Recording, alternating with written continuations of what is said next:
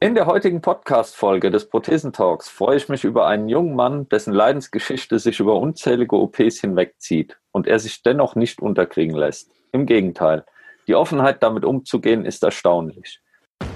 Deutschland geht gemeinsam weiter. Herzlich willkommen zum Prothesentalk, dem Podcast von und für Prothesenträger, Angehörige, Orthopädietechniker, Ärzte, Therapeuten und alle, die mit Prothesen im täglichen Leben zu tun haben.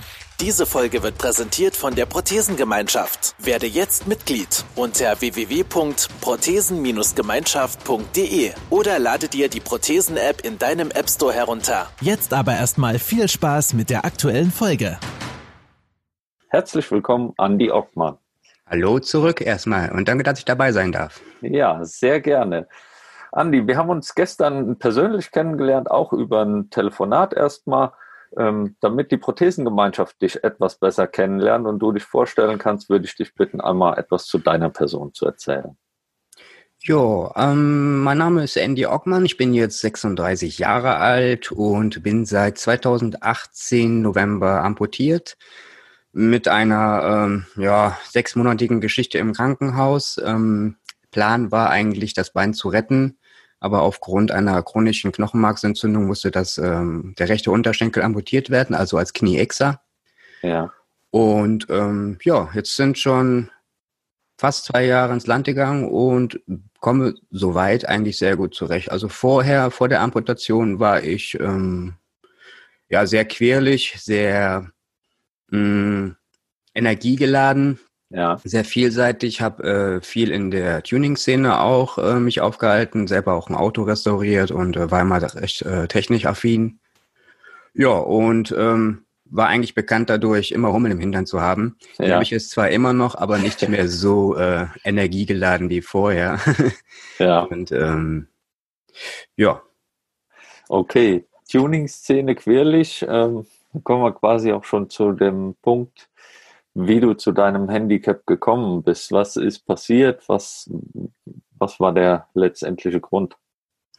Ja, ich hatte einen sehr, sehr schweren Autounfall mit ähm, ungefähr zehn Tagen Koma und einem Polytrauma, wirklich vom ähm, linken Fuß, rechten Fuß bis hin zur Mittelgesichtsfraktur war eigentlich alles dabei. Ja.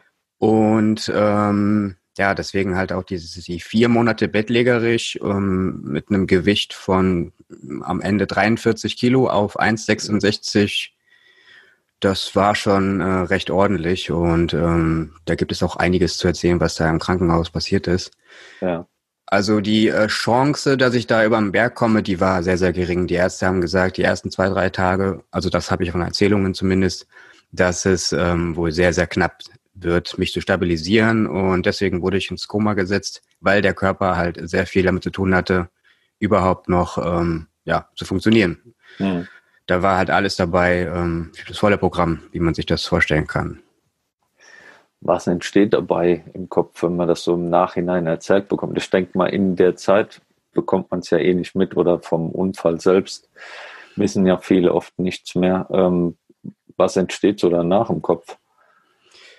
Ja, also meine erste Erinnerung, das war sogar noch an dem Tag des Unfalls auch, also im äh, Fahrzeug selber sogar noch. Da habe ich, ähm, ich habe da gestern sogar darüber nach, nachgedacht, wie kann ich das am besten beschreiben und habe dann mir so ein paar Szenarien, die man vielleicht nachvollziehen kann. Äh, kann ähm, und zwar ist das wie, weiß nicht, die Leute, die vielleicht äh, Spiele spielen, wenn man zum Beispiel, oder wenn man einen Film guckt, eine Granate explodiert und dieser Tinnitus und dieser Druck auf dem Ohr ist, was mhm. mal im Fernsehen simuliert wird. So ein Geräusch war das ungefähr. Sehr taub, sehr dumpf, dann der Tinnitus und ähm, ich weiß noch, dass ich im Auto äh, gestöhnt habe und um mich herum halt das Blech gerissen wurde, geschnitten wurde, die Leute halt hektisch waren und dann äh, war ich auch weg. Dann nach dem Koma, ja, das war halt ähm, ja unbeschreiblich. Das ist halt, für mich war es wie ein Traum. Mhm. Also man wird aufgeweckt und ähm, na, wie soll ich beschreiben? Das ist halt, äh, du nimmst erstmal gar nicht wahr, was ist hier los. Du bist äh, wie in Trance, äh, in einem ganz, ganz leichten Schlaf, dann mit, mit den Medikamenten in Verbindung. Und es hat wirklich ein, zwei Wochen gedauert, bis ich realisiert habe, dass ich äh, im Krankenhaus bin und dass das kein Traum ist. Mhm.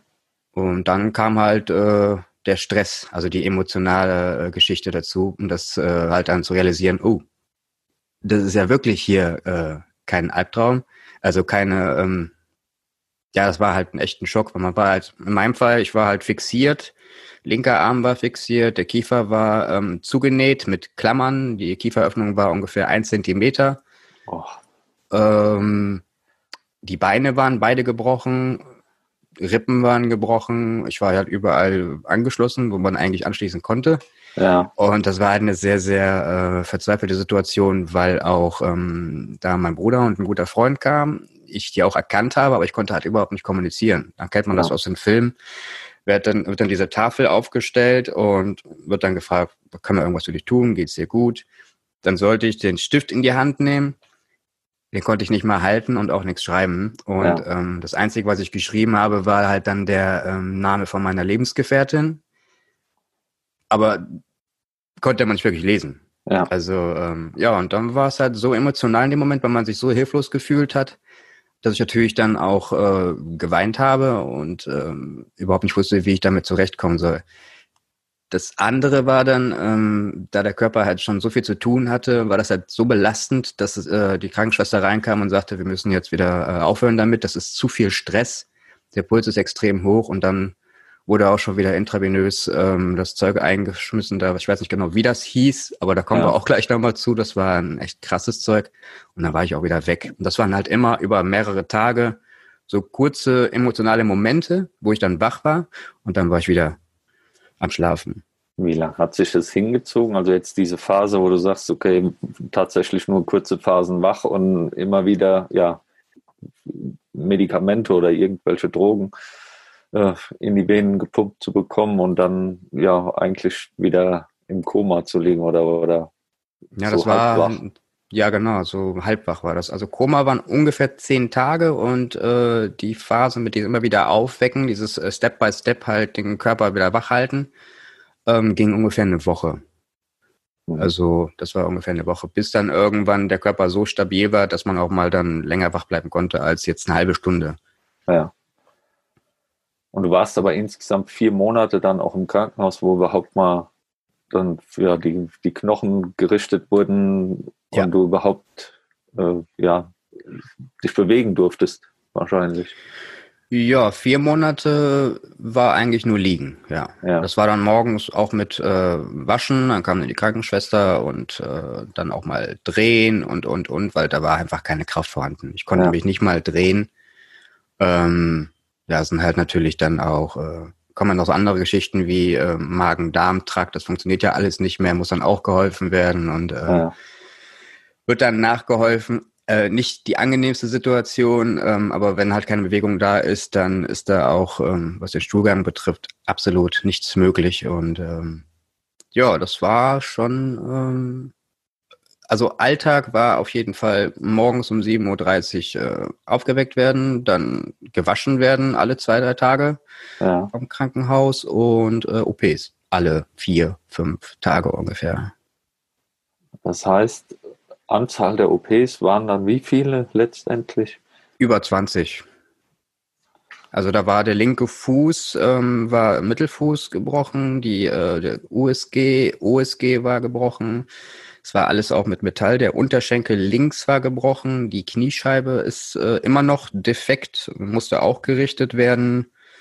Dann äh, sind wir jetzt im Beckenbereich. Da musste auch äh, einiges äh, stabilisiert werden. Mm, ja, der linke Arm, Ellenbogen war komplett gebrochen. Da gibt's auch interessante Röntgenbilder zu, weil ähm, viele sich gefragt haben, wie viel Metall kann denn da rein? Und mhm. auch bei mir kann sehr viel Metall rein. Ja. Ähm, da war halt auch ähm, Nervenschädigung linker Arm aufgrund der Verletzung des Ellenbogens. Ähm, ja, dann hatte ich ja, wie heißt das nochmal, Tracheostoma, glaube ich. Ja. Die, äh, das war halt auch eine sehr, ja, unangenehme Geschichte weil ich halt äh, nicht wirklich reden konnte aufgrund des Kiefers.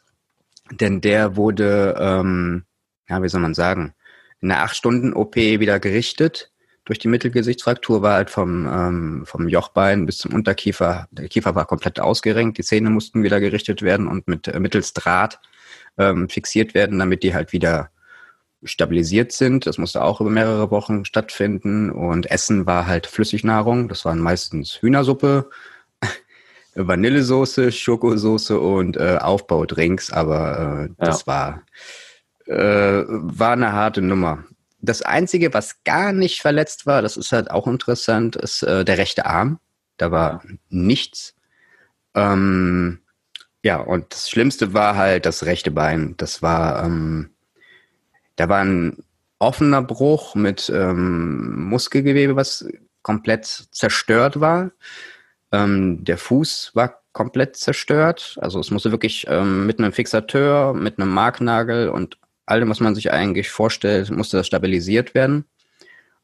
Was auch sehr interessant war, war ähm, der Muskel in der rechten Wade, ja, ja doch Wade, war so defekt, der musste, na, wie kann man sagen, ersetzt, ja doch, ersetzt vom linken Oberschenkel innen, wurde ja. ein Muskelstrang entnommen ungefähr 20 Zentimeter äh, Narbe habe ich da jetzt und da wurde der Muskel äh, entnommen. Wohl, den braucht man wohl nicht unbedingt. Ja. Und den hat man dann in die rechte Wade äh, eingesetzt und im Prinzip aufgefächert und dann halt miteinander verbunden. Und ähm, das sonst vorher war das halt alles offen, der Unterschenkel. Und ähm, ja, das war halt auch eine Tortur, weil ähm, der Muskel, also das, dieses Gewebe musste offen gehalten werden, um kontrolliert zu werden, also es musste kontrolliert werden, dass äh, die Blutversorgung auch stattfindet. Bedeutet, in, äh, nach der OP mussten zwölf Stunden danach jede Stunde kontrolliert werden von dem Arzt mit äh, einem Fingerdruck auf den Muskel, wie man das kennt, wenn man das zum Beispiel auf den Daumen macht oder so, ja. wenn man sieht, dass das Blut dann äh, wieder reingeht. Ähm, so wurde halt kontrolliert, dass da äh, die Blutversorgung ähm, stattgefunden hat. Okay. Nach zehn Stunden hat es dann ähm, leider ein Problem gegeben, weil da war dann äh, wohl ein Gerinnsel äh, und der Muskel ist ähm, abgestorben fast, also wurde halt nicht versorgt und dann ging es halt zack direkt wieder nach zehn Stunden äh, in die OP. Das haben sie aber dann wieder hinbekommen.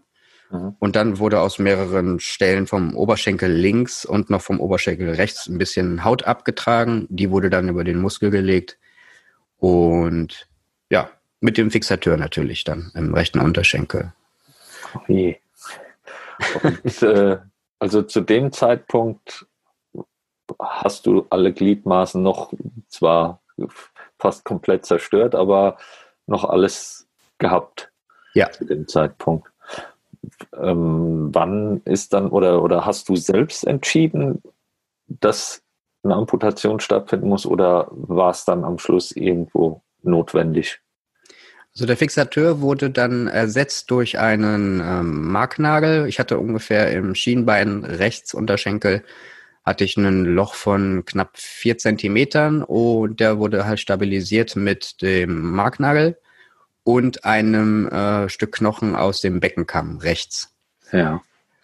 Beckenkamm-OP ist eine der schlimmsten OPs ähm, war mir vorher nicht bewusst. Ich hatte vorher mit Krankenhaus nichts zu tun, aber wenn man das macht, ist es halt durch diese Knochenhaut, die über dem Beckenkamm ist, äh, tut das sehr, sehr weh. Also da kann man sich auch nicht bewegen. Ähm, war auf jeden Fall nochmal eine andere Nummer, schmerztechnisch. Ja, ja ähm, ich bin dann sogar entlassen worden aus dem Krankenhaus, bin dann eine AHB, Anschluss, äh, Anschlussheilbehandlung und äh, mit Rollstuhl und Fixateur, Quatsch, mit Fixateur, mit dem Marknagel ähm, zu dieser AHB. Ich konnte natürlich an der AHB nicht wirklich teilnehmen, aber es musste halt ähm, nächster Schritt gemacht werden. Das Krankenhaus hat gesagt, wir müssen jetzt äh, sie entlassen. Wir sind jetzt vier Monate hier, wir sind soweit durch. Und äh, die Idee war, dass der Marknagel äh, die Stabilität ähm, macht und ähm, der Knochen wieder zusammenwächst.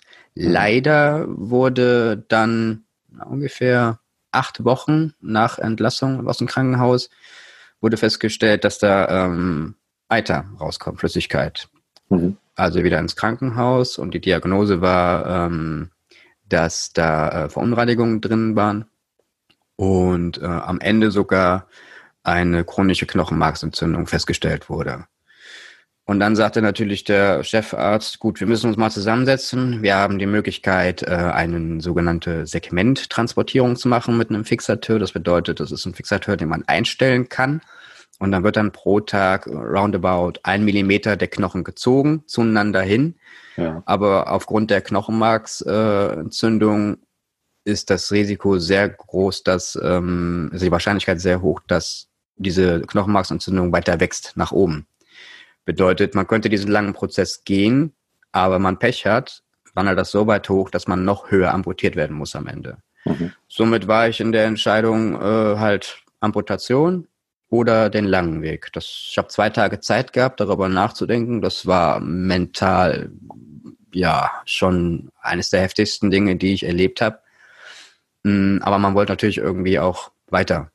Dann habe ich zusammengerechnet, gut, du hast den rechten Fuß kaputt, du hast ähm, so gut wie kein Feedback vom Fuß. Ich äh, ja. habe da auch mal ein Video gemacht, auch, dass ich das erste Mal nach fünf Monaten den kleinen C bewegen konnte.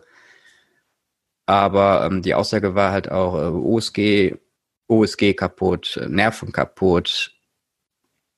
Und wo würde ich am Ende, wenn ich die Amputation jetzt nicht mache, wo würde ich da sein? Bedeutet, mhm. ähm, ich hatte überlegt, was hast du davon? Schmerzen vielleicht dein Leben lang und kannst gar nicht laufen, weil halt äh, da nicht mehr wirklich alles funktioniert.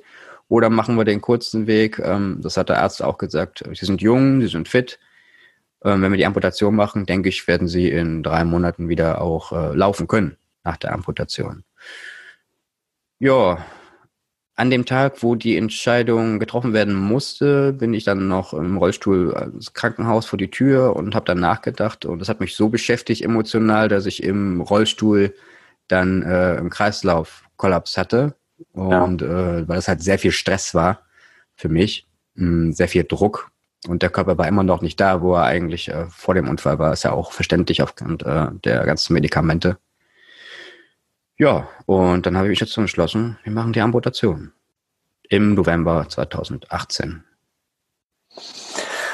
Heftig. Also ja, wenn man dann so, es gibt Entscheidungen, die man leichter trifft wahrscheinlich. Und wenn man dann noch gesagt bekommt, du musst innerhalb von zwei Tagen äh, entscheiden, ob dein Bein dran bleibt und die Gefahr besteht, dass es eben noch weiter oben amputiert werden muss oder ob es dann eben amputiert werden soll.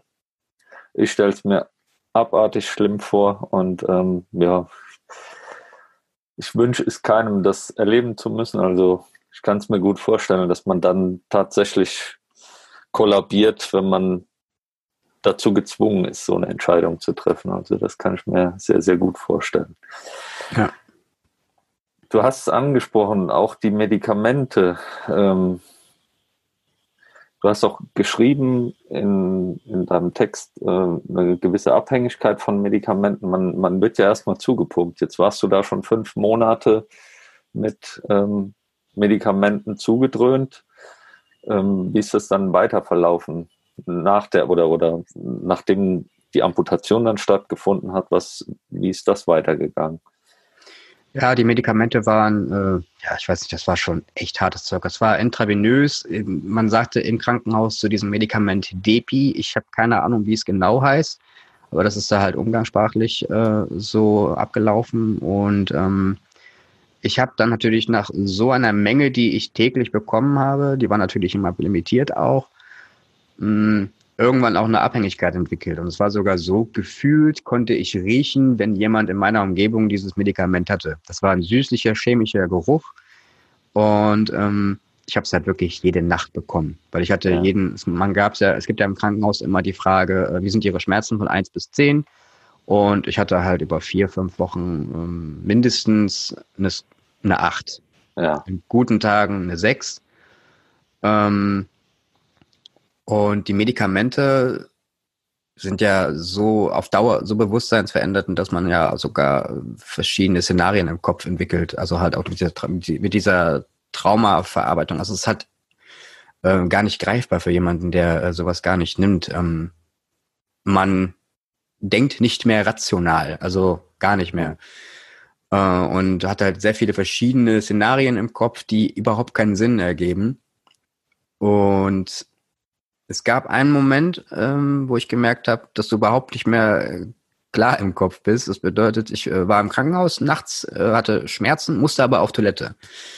Fixateur rechts, links den Gips. Ich bin an die Bettkante gegangen, wollte aufstehen und wie ich das seit 30 Jahren auch mache, zu, zur Toilette gehen. Ja. Was ist wohl passiert? ich war, äh, ja, ich bin aufgestanden und natürlich direkt klapp oh. Mit dem Gesicht wieder auf dem Boden gelandet und äh, lag dann da auf dem Boden. Die Krankenschwester kam rein und sagte, ach, was machen Sie denn da? Ich wollte auf Toilette solche Momente waren das halt. Ich war halt absolut nicht in der Lage, irgendwie, äh, ja, normal zu denken oder klar, äh, halt, halt äh, zu verstehen, was hier los ist. Aber das sind halt ja. solche äh, Mechanismen, die man halt über Jahre macht und äh, die sind halt dann drin. Ja. Ja, und äh, die Abhängigkeit, die ist halt so gekommen, dass ich irgendwann das Gefühl hatte, dass mein Körper ähm, Schmerzen mir vorgegaukelt hat. Ja. Und dann sagte halt der Arzt auch, wir müssen jetzt die Dosis verringern, weil sie haben jetzt, äh, die Dosis ist immer über dem Maximum, was wir ihnen geben dürfen. Und dann wurde ich umgestellt auf ähm, Oxycodon, Tagin, Tilidin und solche Geschichten. Und ähm, die Abhängigkeit, da, komm, da bin ich darauf gekommen, weil ich gewechselt bin von Tagin auf Tilidin aber es war ein kalter Entzug. Ich weiß nicht, wieso das gemacht wurde im Krankenhaus, aber es wurde halt von einem Tag auf den anderen gewechselt und dann hatte ich halt wirklich ein oder zwei Tage, ich war schweißgebadet, mir war kalt und dann hatte ich darüber geredet mit den Ärzten und festgestellt, oh ja, jetzt nach einigen Wochen merkst du, du bist echt abhängig davon. Mhm. Und ähm, das geht halt wahnsinnig schnell, weil man sich halt daran gewöhnt. Ist ja auch ein berauschendes äh, Mittel. Also dieses, was andere, dieses Depi, was ich halt intravenös bekommen habe, das war halt, äh, du hast das bekommen und du hattest die Skala äh, 8 Schmerzempfindung gerade. Du hast das intravenös bekommen und das ging innerhalb von fünf Sekunden, warst du wie high, relaxed und nicht mehr angespannt und ich hatte dann nur noch ein Schmerzempfinden von 1. Aber halt nur für ein, zwei Stunden. Aber es waren halt ein, zwei Stunden, wo ich dann auch wirklich schlafen konnte. Ja. Ja, und so schnell geht das dann mit den Medikamenten, mit der Abhängigkeit. Wie ist der Zustand jetzt? Null, nichts mehr. Null. Okay. Ja, ich habe, äh, wann habe ich das abgesetzt? Vor einem Jahr ungefähr ja. habe ich das ausschleichen lassen alles und äh, wollte auch weg davon, obwohl mir geraten wurde, dass ich halt äh, einige Medikamente belassen soll aufgrund der äh, möglichen Phantomschmerzen. Aber ich wollte halt komplett weg davon und habe das dann auch dann Step by Step abgebaut und jetzt bin ich bei Medikament null. Mal vielleicht äh, Kopfschmerzzeug oder was, das war es ja. aber auch. Aber das so, ist alles im Rahmen. Dieses typische Wetterfühligkeit, weil ich kenne ganz viele, die jetzt Gesichtsverletzungen hatten, auch mit mehreren Brüchen im Gesicht oder generell mit Knochenbrüchen, die dann sagen, ja, ich kann, merke schon, wenn das Wetter sich ändert oder generell so irgendwo so eine Fühligkeit, wo man sagt, okay, jetzt tut mir tatsächlich alles wieder weh. Kennst du das? Ähm, also jetzt bezogen auf Phantomschmerzen im Stumpf, die hatte ich tatsächlich fünf Wochen. Nach der, ähm, nach der Amputation hatte ich fünf Wochen täglich Phantomschmerzen. Auch so stark, dass du wirklich Luft angehalten hast und äh, eine komplette Körperspannung hattest.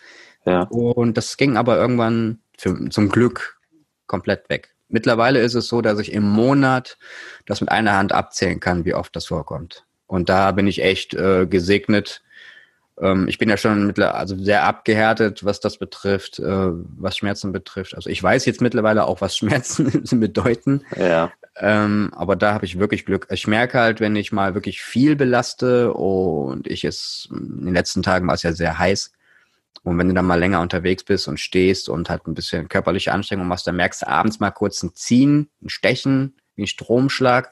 Aber das ist zum Glück kein Dauerzustand. Aber so, dass du irgendwie präventiv jetzt da was für machst, gar nicht. Nee, sondern gar dann nichts, lieber ja. ertragen, wenn es kommt. Ja, ich habe ein bisschen ja. massiert, ein bisschen mit Warm- und Kaltwasser äh, gespielt. Ähm, aber jetzt großartig abgehärtet, Spiegeltherapie oder ähnliches, das habe ich alles äh, nicht gemacht. Okay. Ja, dann hast du auch, ähm, jetzt sind wir schon über die Medikamente und auch die chronische Knochenmarksentzündung. Ähm, du hast aber auch noch gesagt, dass du ja eine lange Wartezeit dann letztendlich für dein Kniegelenk hattest, wo du gesagt hast, ähm, was ist da passiert in der Zeit? ja, äh, ich habe das im 2019 August beantragt und dann gab es halt äh, die Vorstellung der Krankenkasse, Videoaufnahmen zu machen, wie ich dann mit allen Gelenken laufe. Ja. Nach einer halben, nach einem halben Jahr Interimszeit, wo eigentlich alles schon durch war und ich auch schon einige Gelenke laufen bin. Wir haben dann weitestgehend zwei Videos geschickt, Vergleich jetzt zu dem äh, Kinevo und zu dem Genium. Natürlich bin ich auf beiden gut gelaufen, das war jetzt ein bisschen kontraproduktiv. Ähm, aber ähm, wenn man sich damit beschäftigt, dann weiß man halt, dass das Genium halt ein bisschen mehr bietet. Und ähm, ist auch geschwindigkeitstechnisch oder was. Ja, und die Krankenkasse konnte sich einfach nicht entscheiden. Das wurde halt auf die lange Bank geschoben. Ähm, es lag die ganze Zeit wohl auf dem Schreibtisch. Dann wurde keine Entscheidung getroffen. Der medizinische Dienst wurde auch nicht eingeschaltet. Das wurde alles so gezogen, dass ich wirklich erst dieses Jahr im Februar beim medizinischen Dienst war dann. Äh, dann bin ich dann halt auch abgelaufen, den Parcours und was man da halt machen muss. Wurde eingestuft, Mobilitätsgrad Stufe 4, ist glaube ich das höchste, soweit ich das verstanden habe. Ja. Oh, und die haben natürlich dann auch gesagt, ja, der Herr Ockmann, der äh, ist fit, der sollte das Genium nehmen. Alles andere wird er aber laufen. Und jetzt nach zehn Monaten wurde endlich mal die Entscheidung. Hat sich da jemand berufen gefühlt, jetzt zu sagen, ach ja, ich will da mal die Unterschrift draufsetzen. Also es war halt sehr, sehr, sehr zäh und ähm, ich war sogar in der Zeit ähm, eine Zeit lang nicht versorgt. Und durch äh, Kulanz hatte ich die Möglichkeit, ähm, ein Genium zu benutzen. Aber das war halt eine Grauzone. Mhm. Und ähm, aber wäre das nicht, äh, hätte, wäre die Möglichkeit nicht da gewesen, hätte ich, hätte ich wahrscheinlich nur Krücken gehabt. Jetzt für drei, vier Monate, weil äh, da einfach sich nichts bewegt hat. Das war natürlich, äh, ja, nicht so toll. Nee, also kannst du da Empfehlungen abgeben für diejenigen, die jetzt zuhören und sagen, ja, mir geht es ähnlich oder ich habe hab das gleiche Problem, wie man das angehen kann oder? Druck machen. Druck machen. Und wenn es jeden Tag anrufen ist so lange nerven, bis die Leute von einem träumen. Hm. Das ist so. Also anders kann ich es mir, ich habe da, wahrscheinlich war ich ein bisschen zu locker, ich bin da sehr positiv und optimistisch eingestellt und denke mir, ach komm, lässt du dir noch die Woche Zeit. Ich glaube, wenn ich da wirklich jeden Tag angerufen hätte und äh, die Leute wirklich so penetrant genervt hätte, dann wäre es auch ähm, schneller abgelaufen. Das war, glaube ich, mein Fehler in der Situation hätte ich bestimmt ein bisschen beschleunigen können. Aber wirklich, wenn man merkt, da kommt nichts ähm, und wird immer wieder auf die lange Bank geschoben, dann wirklich jeden Tag anrufen und nerven und nerven und nerven. Weil wir haben alles gemacht, was wir machen mussten. Wir waren immer ja. in äh, Deadline war immer da, wurde, wurde immer erreicht, alles. Ja. Du hast angesprochen, du warst da vielleicht ein bisschen zu positiv eingestellt oder zu locker.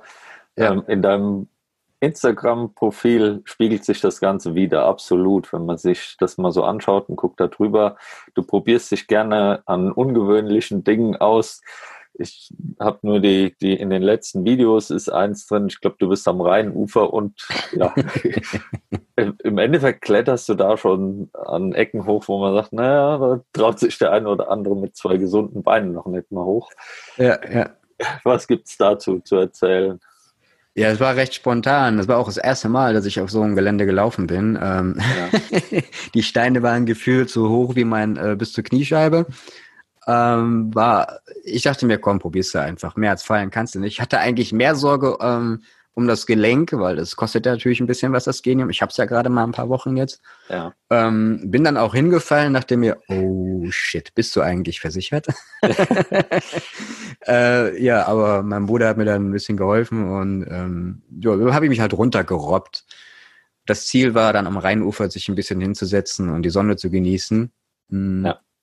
War ganz lustig. Hat funktioniert würde ich jetzt nicht jedem empfehlen, aber kann man einfach mal probieren. Das Gelenk schafft es, äh, aber es hat auch viel Kraft brauchst du dafür dann halt. Ne? Ja. Also den ersten Härtetest sowohl das Knie als auch du bestanden. Ja. ja, kann man so sagen. Ja, ähm, neben dem, du hast ja gesagt, du hast es da ausprobiert, das Knie getestet, da geht man ja an seine Grenzen, testet sowas aus, macht dann auch noch Videos davon. Ähm, du betreibst neben dem Instagram-Profil auch einen eigenen YouTube-Channel. Da ist ja Video dann sowieso angesagt. Was tust du da genau? Ja, die Idee war, ähm, Das ist auch ein bisschen ein Stück weit Therapie für mich. Das heißt, offen damit umzugehen, äh, das selber zu verinnerlichen und auch zu akzeptieren, dass es nun mal so ist, wie es ist. Ich habe damals die Situation gehabt, ich kann jetzt, ähm, also es gab für mich zwei Wege, das äh, negative Denken und dann zu sagen, ja, toll, jetzt äh, Leben vorbei, du hast, äh, ist nichts mehr wie früher. Oder halt das äh, versuchen zu akzeptieren und damit umgehen. Und habe ich überlegt, wie kannst du das am besten machen? Das, die größte Herausforderung ist dabei, das öffentlich zu machen. Ja. Und ähm, es ist auch gleichzeitig irgendwo eine Verarbeitung für mich, weil ich öffentlich darüber rede und dadurch verinnerliche ich das natürlich auch, die ganzen Geschichten. Ähm, und es ist für mich auch, weil ich habe kein Tagebuch geführt im Krankenhaus, das hätte ich gerne gemacht. Es ist halt immer wieder auch ein Rückblick. Und ähm, ja, es ist wie eine Verarbeitung für mich auch. Und ja. ich denke, dass es auch viele Menschen gibt, die in der Situation absolut nicht weiter wissen. Ich habe, als ich im Krankenhaus war, habe ich auch einige Dokus gesehen von äh, Menschen, die äh, amputiert sind und äh, habe auch dadurch APT dann auch äh, kennengelernt, weil da einige Leute auch in der Öffentlichkeit äh, kommentiert haben auch. Ja, und das war eigentlich, Ziel war, anderen Leuten zu zeigen, wie es ist, was man erlebt, was für krasse Situationen man erlebt, was ähm, für Hindernisse man überwältigen muss auch und äh, für mich halt die Verarbeitung. Ja. Und ich mache halt auch gerne ähm, ja, wie soll man sagen, ich produziere auch gerne was. Also es macht mir einfach Spaß, weil es ja. halt auch Technik ist und äh, ja. Kamera, Bild, Ton, Schneiden und solche Geschichten. Da habe ich halt äh, auch richtig äh, Lust dran gefunden und äh, konnte es am liebsten auch Vollzeit beruflich machen. Merkt man, ja. also kann ich nur jedem empfehlen, einfach mal reinzuschauen. Guckt euch den YouTube-Channel mal an. Wir können das dann in der Prothesengemeinschaft auch nochmal dokumentieren, was da wo passiert, dass man das auch wiederfindet. Du hast angesprochen, es ist für dich auch wie eine Therapie. Ich kann mir vorstellen, es kann auch für andere wie eine Therapie sein oder einen therapeutischen Ansatz haben, wie man damit umgehen kann. Ähm, kennst du das Peers-Projekt oder hast du im Anschluss an deine Amputation einen Peer gehabt, der sozusagen dich mal an die Hand genommen hat und mit dir über die Situation gesprochen hat? Nee, gar nicht. Nein. Wäre das was für dich, wo du sagst, ich kann mir vorstellen, wenn jetzt jemand in die gleiche Situation kommt, also ein plötzliches Trauma, es war ja nicht vorgesehen, dass du einen Unfall baust, kann ich mir nicht vorstellen, ähm, dass jemand genau in diese Situation kommt und sagt, okay, jetzt wäre es ganz sinnvoll, es ist mal jemand da, der mir erzählt, wie man durch so eine Situation durchkommt und damit umgeht und ja, quasi so den selbst erlebten Therapeuten anzubieten. Ja, als Therapeut würde ich mich jetzt nicht bezeichnen, weil jeder, ich bin ja nicht ja. geschult, aber nee. ich denke, dass äh, einige Fragen äh, ich beantworten könnte in der Situation, ja. Ja. Doch. Die Angst kann man den Leuten nicht nehmen, aber vielleicht für den Moment ein bisschen, ähm, ein bisschen Sicherheit geben für den Moment. Weil spätestens ja. dann, wenn ich aus der Tür raus bin, werden wieder die Zweifel kommen. Ich kenne das ja selber. Also mir hätte zu dem Zeitpunkt alles gesagt werden können. Es war äh, alles, ja, wie soll ich sagen, mir hätte nichts geholfen in dem Moment, weil du stehst halt in dem Moment alleine da. Du bist zwar, äh, du weißt halt, ja gut, wenn ich jetzt den langen Weg gehe, sieht's so aus und ich den kurzen Weg gehe, die Amputation sieht so aus. Ähm, aber ich denke, ja, also ich würde das auf jeden Fall gerne, ich würde das machen, ja, ja, weil ich denke, dass ich auf jeden Fall äh, da ein, zwei Fragen beantworten kann, ja. ja. Weil dieses Peers-Projekt ähm, mit den Menschen, die ich interviewt habe oder gesprochen habe, jetzt auch in der Prothesengemeinschaft, sagen mir viele, die dann eben Kontakt zu einem Menschen hatten, die das auch schon erlebt haben im Vorfeld, dass dieser Austausch dann eben auch unbezahlbar ist. Dass, dass du kein Therapeut bist oder geschulter Therapeut, ist ganz klar, aber du kannst aus der eigenen Erfahrung genau das erzählen, was dem dann eben auch widerfahren ist. Und ähm, die Menschen, die das so miterlebt haben, sagen, es war ein riesengroßer Vorteil, dass man sieht, okay, da ist jemand, der hat exakt das gleiche Schicksal oder ein ähnliches. Ähm, und man kann sich dann einfach mal austauschen. Und mhm. den Leuten hat es sehr geholfen und ich kann mir das gut vorstellen, dass du das auch authentisch dann eben an diesen Menschen weitergeben kannst. Ja, ich glaube, wenn man auch dann in dem Moment, ähm, wenn man vor der Entscheidung ist, äh, Amputation, also oder wenn man die Amputation jetzt hat unmittelbar und dann kommt jemand vorbei, der erst auf den ersten Blick gesund aussieht, gut läuft, vielleicht im Bestfall oder was, und äh, dann das direkt im Gefühl gibt, ey, ich bin hier zu Fuß hingekommen, mir geht's gut. Allein das ist schon eine gute Botschaft, glaube ich, auch. Und das macht einen ganz anderen Eindruck. Also das hätte mir wahrscheinlich auch äh, ein bisschen Angst nehmen können. Ähm, ich hatte ja vorher überhaupt keine Be äh, Berührungspunkte, was das ja. betrifft. Ich konnte mir überhaupt nicht vorstellen. Ich habe gedacht, äh, du kannst ja nichts mehr machen. Für mich war das Wichtigste, kann ich noch Auto fahren. Ja. Äh, das war, äh, ne, wenn man da aus der Szene kommt und äh, gerne mal auf der Rennstrecke oder was unterwegs war und auf Treffen, ähm, war das halt meine erste Frage. Kann ich je wieder Auto fahren? Weil Bus und Bahn fahren, da sehe ich mich jetzt nicht so drin. Ja. Und kannst du wieder Auto fahren? Ja, Automatik, ja. Ja. Und fühlst ja. dich auch wohl dabei, keine Ängste irgendwie. Ähm, anfangs war ich unsicher, weil ich war ja mit links ja. Und wer alle, wer schon mal probiert hat, mit links zu bremsen, das allererste Mal, der äh, weiß, das fühlt sich an, als würde man einen äh, zwei Tonnen Anker aus dem Fenster schmeißen. Ja. und so war das auch. Äh, aber ich hatte da einen guten Freund, der hatte da einen Toyota Prius und das ist ja ein sehr, sehr zahmes Auto. Äh, mit Elektromotor, das heißt, du kannst da schön langsam losfahren, aber die erste Bremse, die war schon ähm, deutlich. Ja, war deutlich, aber das hast du wirklich nach 100 Kilometern hast du das gut drinne und ja. hätte ich nicht gedacht. Also ich fahre genauso wie vorher auch und äh, das passt sehr gut. Ja. Ist das auch ein Punkt, warum du gerne am PC zockst oder Gamings durchführst? Du hast gesagt, du spielst gerne PC-Spiele. Ähm, ist es auch Autorennen oder ist es, geht es in eine andere Richtung? Also ist eigentlich alles. Außer Sportspiele. Alles. Da muss ich sagen, da habe ich äh, überhaupt kein Interesse. So, also Fußballspiele und äh, alles finde ich persönlich ist, ist nichts für mich. Ich gucke mir gerne mal äh, Länderspiele an oder was, ja. ja. Bin da aber jetzt nicht so in der Fußballwelt drin, aber ähm, Spielen alleine, wenn man so technisch versiert ist, dann muss Grafik das ja. A und O sein. Muss schön aussehen und je realistischer, desto besser. Ja. Ähm, ja. Also gehst dann schon mal gern in eine andere Welt. Ist es aber eher Hobby oder ist das schon Sportart, Leidenschaft oder vielleicht sogar schon Beruf, Berufung? Das war schon immer ein Teil von mir. Ich habe angefangen mit C64 als Kind ja. sogar und äh, dann hat sich das so weitergezogen von Sega, Nintendo, PlayStation, äh, jetzt PC mit selbstgebauten Gehäuse und ich habe ja noch einen Zweitkanal, wo ich dann ein bisschen Gaming mache, einer von gefühlt 20 Millionen auf der Welt, aber ich mache es halt aus Spaß auch mhm. und ähm, das hat mich schon immer begleitet und ja, in andere Welten abtauchen, wieso nicht? Ja. Es gibt ja gute das, Welten. Das ohne, ohne Medikamente. Und das ohne Medikamente, ja. das ist dann wesentlich angenehmer, weil man kommt locker wieder davon weg. Ja, das war auch ähm, nach dem Krankenhaus. Ich hatte ja die Nervenschädigung in der linken Hand, also ab Ellenbogen war Gefühl nicht mehr vorhanden. Ja. Und ähm, das erste Mal einen Controller wieder in der Hand hatte, dachte ich so, oh nein.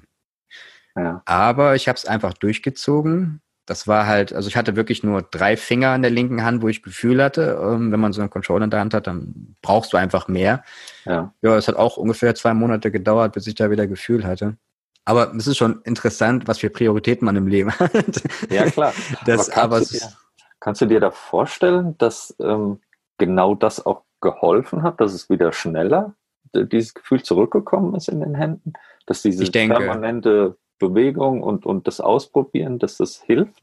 Das ist stimuliert. Also ich denke ja, der, was war das, ein Neurologe, glaube ich, die Nervengeschichte hat mir das erklärt. Der sagte, dass äh, ein Nerv wiederkommen kann bis ja. zu ein Millimeter pro Tag, ich weiß es nicht genau, da gibt es irgendeine Zahl und er sagte, ähm, das muss nicht passieren, kann aber. Ich habe es aber einfach probiert mit dem Controller und äh, immer wieder stimuliert und einfach versucht, ganz normal zu leben. Irgendwann kam dann auch die Griffkraft wieder, das Gefühl, ähm, ja, ich denke, es ist eine Art Stimulation, äh, Stimulierung und ähm, könnte sein. Aber ich schätze sagen, ein Neurologe sagte, es ist 50-50. Es kann kommen, es kann auch nicht kommen. Mhm. Und bei mir ist ähm, wieder alles da. Ich habe halt nur Feinmotorik, da habe ich äh, Probleme. Also Nähen mit Links oder Mikroskoparbeiten, die ich eigentlich beruflich mache in der äh, Medizintechnik, die sind nicht mehr möglich. Mhm. Okay.